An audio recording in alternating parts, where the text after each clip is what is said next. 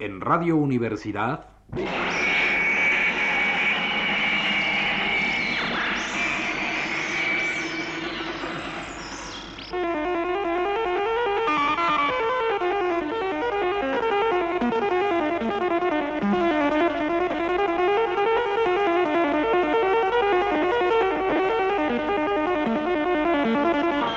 Presencia de Carlos Fuentes.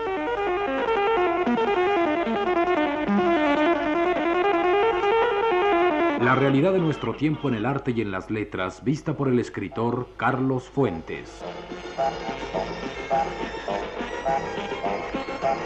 En esta ocasión, Carlos Fuentes hablará de José Luis Cuevas. Wanted. Proclama, advertencia, amenaza, pasión, apetito. Querido, deseado, buscado, dicen de los criminales, los carteles que denuncian su existencia fuera de la cárcel. Cómo son deseados Jesse James, Jack el Destripador, Gilles de Rey, el alquimista de Petrus Borel, Giordano Bruno. Quizá toda la obra de José Luis Cuevas merece ese rótulo de la exaltación infamante, Wanted, que dispone sus dos vocales y sus cuatro consonantes al pie de un triste, lejano, tenebroso wash de crimen por Cuevas. Desear y ser deseado. Para Cuevas, este es el estigma del criminal, del monstruo, del enamorado. Esta es su violenta identidad. Como a un castillo de navajas, Cuevas se acerca al sitio de la identidad probable de Cuevas y de algunos hombres a los que teme, ama, imagina y detesta. Cuevas se acerca a Cuevas, el propio artista temido, un criminal, amado, un amante, imaginado, Cuevas como Goya, detestado, otro amante. Wanted. Cuevas pinta su autorretrato entre criminales a fin de encontrar un lugar entre lo deseado. Wanted. Una imagen. Cuevas va al asalto de la imagen con sus infanterías de tinta, piedra y color. Si no el bastón de mariscal, esas frágiles armadas sí llegan cargadas con el humor, la locura, la rabia, el asombro y la apertura a la contaminación. ¿Qué nos servirá para sitiar ese palacio que oculta nuestro rostro profundo, tan profundo como las ergástulas, que lo mismo pueden servir para la tortura que para la orgía, para la espera que para el encuentro, Cuevas, ante todo, fuerza el puente levadizo para que entren al bastión vedado las epidemias de la caricatura y el horror. Risa y sin razón, caricatura y locura caminan de la mano. Son los gemelos, corpóreo el uno, fantásmico el otro, de la caída. No es cierto que empezamos a reír, que descubrimos la risa, cuando vemos caer, cuando nos vemos, distintos o similares, en la figura que pierde el equilibrio y efectivamente se reúne con la tierra? La seriedad moral judía siempre ha condenado el humor. La risa hace del sabio un necio, proclama el eclesiastés. Y no es paradójico que si excluye la comedia, la ética hebrea, que es la nuestra, también exilie a la tragedia, pues una y otra son extremos, si no impermeables a la razón, por lo menos constitutivos de una advertencia. La razón nunca es suficiente. Fueron un judío y luego los judíos quienes también lo redescubrieron. Kafka en la más secreta floración imaginativa, millones de hombres en las cámaras de horror nazi y en los guetos de cristal norteamericanos. Entre el humor trágico de Franz Kafka y el humor negro de Lenny Bruce, el pueblo que despreció la necedad de la comedia y la injusticia de la tragedia fue el protagonista y la víctima de sus propias negaciones. Comedia y tragedia son recordatorios de la insuficiencia, el hombre puede caer. El hombre puede amar a su madre, matar a su padre o resbalar sobre una cáscara de plátano en plena calle. Edipo o Harry Langdon. Su destino extremo rompe la coherencia de la razón y de su imprescindible corolario, la justicia. En la Fu, Cuevas dispone lado a lado dos figuras, una blanca y otra negra. La blanca podría ser el propio Harry Langdon o Buster Keaton o Charlie Chaplin, humillado, resignado, reposándose después del último resbalón o de la penúltima guerra de pastelazos. Junto a él, la figura negra yace acribillada. Sueño o muerte, o simplemente sueño y muerte, en un prolongado orgasmo de inocencia incestuosa. La figura chupa los dedos de otra figura invisible, femenina, cuyo perfil transparente, como en los cómics, parece acogerlo, acariciarlo, inducirlo a un reposo tan trágico como es cómico, el cansancio de Langdon. ¿Por qué caen Edipo y Harry si son inocentes? Tal es la pregunta de la tragicomedia. Edipo y Harry son inocentes, luego no debían caer. Tal es la proclama de la razón y la justicia. La verdadera historia se desarrolla entre estos dos polos, entre esta afirmación y aquella duda. La tradición central del occidente judeo-cristiano, de San Agustín a Comte, es la de la racionalidad y la justicia. El conocimiento, la episteme, es el puente entre ambos.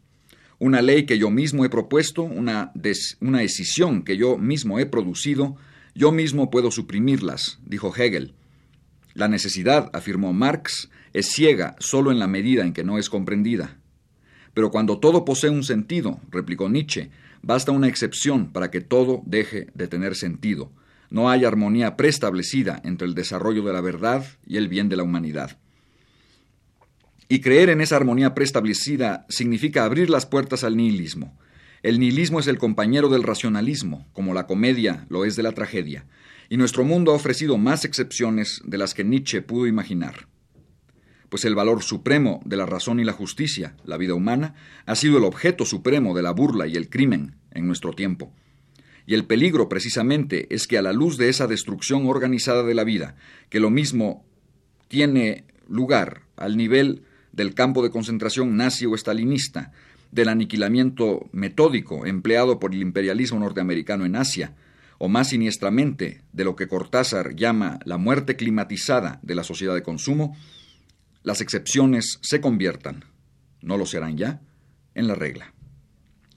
Risa y llanto, comedia y tragedia regresan renovadas al centro de la historia para recordarnos nuestras propias insuficiencias y para restaurar paradójicamente las exactas exigencias de la razón y de la justicia.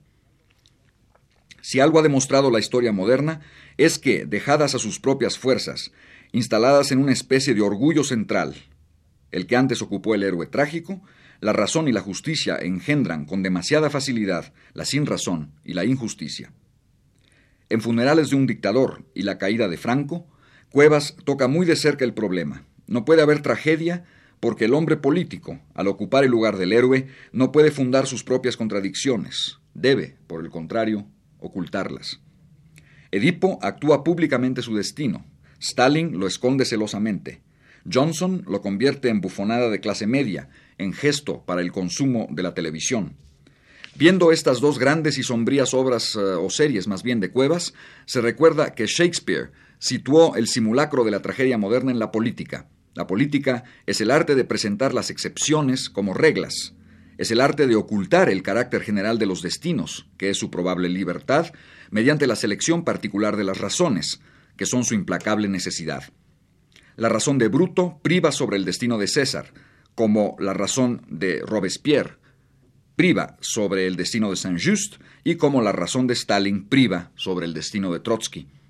El héroe deja de ser trágico porque su destino desaparece.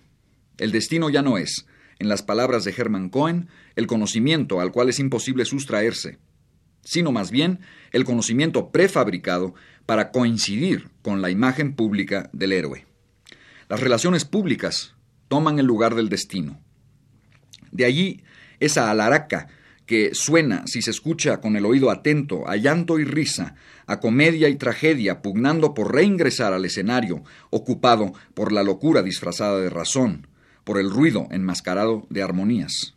El violento humor de Cuevas adquiere entonces el rango de Hogarth, Goya y Daumier. ¿No decía Baudelaire que la esencia de lo cómico pertenece a los artistas superiores, que poseen la receptividad suficiente ante toda idea absoluta? pues los artistas como Hogarth, Goya, Daumier y Cuevas poseen el absoluto solo para invertirlo. Ante el matrimonio a la moda de Hogarth, los caprichos de Goya, Le Bas Bleu de Daumier o la serie de Cuevas Charanton, nos domina una irreverencia que invierte el célebre argumento de San Anselmo para probar la existencia de Dios. Los hombres son imperfectos. La imperfección no puede ser sin la existencia. Luego los hombres existen. Cosa curiosa y verdaderamente digna de atención, dice Baudelaire, es la introducción de este elemento fugitivo de la belleza, aun en las obras destinadas a representar al hombre su propia fealdad moral y física. Y, cosa no menos misteriosa, ese espectáculo lamentable excita en el hombre una hilaridad mortal e incorregible. Pero no advierte el propio Baudelaire que el grado absoluto de lo cómico se llama el júbilo. La lucha de las figuras de Cuevas por negar o adquirir una apariencia eh, nunca es ajena a una necesidad o a cierta necesidad de saber del otro a fin de reconocer una separación, a fin de aspirar a una identidad, revelación amorosa que es al mismo tiempo acceso al otro y conciencia de sí. Acceso al otro y conciencia de sí. ¿Qué caminos ofrece para esta doble y simultánea realización la actual sociedad del fascismo tecnocrático? Para Cuevas, los caminos de ese encuentro son el crimen, el horror, la prostitución, formas negras de la solidaridad, superación extrema y suprarreal de esa soledad que encarnan una celestina con un pedazo de carne bajo el brazo, o la gusanera que cierra la serie de Cuevas Charanton. Recorren los caminos de Cuevas los seres extremos, las identidades desoladas. Y ello no hace de Cuevas un expresionista, como tanto se ha dicho, sino más bien un barroco moderno. El expresionista era un excéntrico que se creía tal. El barroco siempre ha sido la excentricidad que se sabe central. Y el centro de esta excentricidad, el lugar del encuentro, puede ser el claustro abierto como una herida, como una fruta madura, o el espacio urbano cerrado como una cicatriz, como una tumba, calles prostibularias de Nueva York, cuartos a la intemperie de la Ciudad de México, espacios que convocan su signo contrario, todo puede representarse en un manicomio que es visitado por los fantasmas de Moro, Delvaux y Rambo, y nada puede tener lugar en una calle habitada por la soledad de ambulante de la Celestina. Radio Universidad presentó